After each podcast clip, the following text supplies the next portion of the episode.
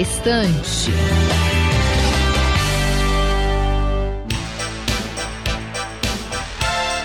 Você sabia que novembro é o mês da língua portuguesa? Por isso, vamos falar sobre livros nacionais atuais premiados. Eu sou Alicia Caetano E eu sou Júlia Valverde. e está no ar o Na Estante. Quando pensamos em literatura brasileira, vem logo à cabeça escritores como Machado de Assis, Jorge Amado, Carlos Drummond de Andrade ou até Monteiro Lobato. Mas existem muitas obras contemporâneas tão boas e premiadas quanto as clássicas. Entre os autores atuais mais prestigiados temos Julian Fuchs, Rafael Montes, Daniel Galera e Itamar Vieira Júnior. Para explicar a importância de exaltar os livros atuais, chamamos a professora de literatura Elaine Nóbrega. A importância de se ler, de se conhecer, aliás, os livros nacionais contemporâneos é que as pessoas precisam conhecer o que nós estamos vivenciando hoje em dia, principalmente os jovens, e também é, conhecer a literatura passada junto com essa literatura atual. A professora ainda faz sua recomendação. Livro contemporâneo que eu recomendo é Torturado. Eu comecei a ler, ainda não terminei, mas eu achei muito interessante porque fala do sertão e de condições sociais. Então eu recomendo porque é um tema que eu acho que pode ser provável no Enem, por exemplo. Tortarado, escrito pelo baiano Itamar Vieira Júnior, é uma das obras mais vendidas. Foi lançado em 2019 e ganhou o prêmio Jabuti em 2020 como melhor romance literário. E também no mesmo ano, o livro ganhou o prêmio Oceanos. A história se passa no sertão baiano, onde as irmãs Bibiana e Belonísia encontram uma velha e misteriosa faca na mala guardada de sua avó.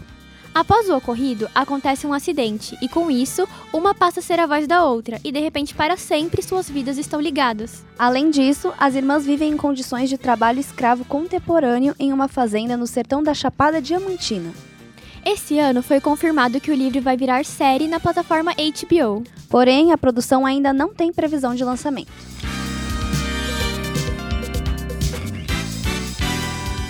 Nós aqui da Sônica temos alguns livros interessantes para falar. O Avesso da Pele é outro romance literário que ganhou o prêmio Jabuti, mas esse foi em 2021. O livro foi escrito por Jefferson Tenório e foi lançado em 2020. Além de ser finalista dos prêmios Oceanos e São Paulo de Literatura, a obra está na lista dos mais vendidos da revista Veja. A narrativa começa quando Pedro, após perder seu pai, sai em busca de resgatar o passado de sua família. A história traz à tona um país marcado pelo racismo e por um sistema educacional falido. Além de ser um denso relato sobre as relações entre pais e filhos. Corpos Secos é outro livro que vale a recomendação. Esse foi lançado em 2020. E é um romance distópico escrito por Marcelo Ferroni, Samir Machado de Machado, Luísa Geisler e Natália Borges Polesso.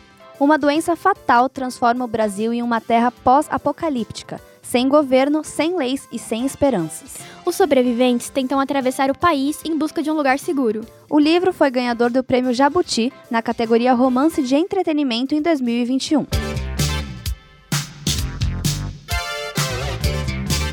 Tudo é Rio é o livro de estreia de Carla Madeira.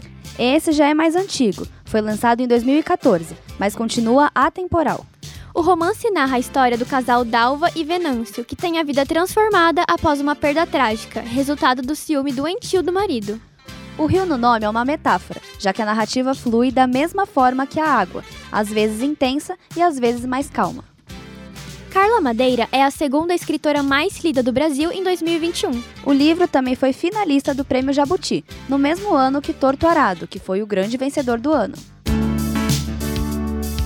A ocupação de Julian Fuchs foi ganhador dos prêmios Saramago e do prêmio Jabuti, além de ser indicado ao prêmio Oceanos. O livro fala sobre a ocupação de um prédio no centro de São Paulo. Um pai fragilizado por uma doença e por seu papel paterno são o foco da história. No livro, Julian Fuchs retorna seu personagem alter ego Sebastian. A narrativa mostra os encontros do escritor com alguns moradores de um edifício ocupado no centro de São Paulo. Bom Dia Verônica é o primeiro livro da parceria de Rafael Montes e Ilana Casoy. A trama é carregada de suspense e investigação. O livro foi lançado em 2016 e conta a história de Verônica Torres.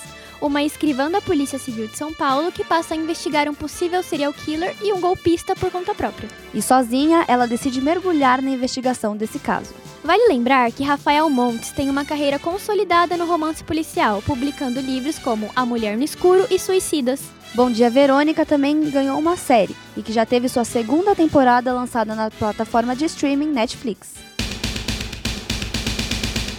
Barba Ensopada de Sangue, de Daniel Galera, foi publicado em maio de 2012. É um livro sobre um professor de educação física que busca refúgio em um pequeno balneário de Santa Catarina após a morte do pai.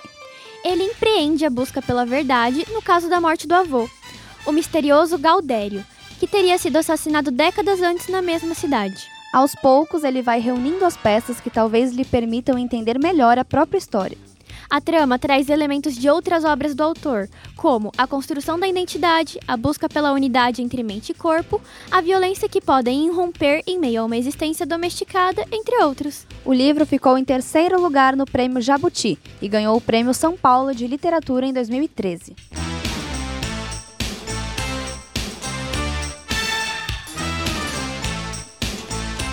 O episódio de hoje vai ficando por aqui. Espero que tenham gostado e até o próximo Na Estante. O Na Estante é uma produção dos alunos de jornalismo da redação multimídia da Universidade Metodista de São Paulo. Produção e locução por Alicia Caetano, Júlia Valverde e Isabela Rodrigues. Trabalhos técnicos por Léo Engelman. Orientação da professora Filomena Saleme. Tchau. Tchau.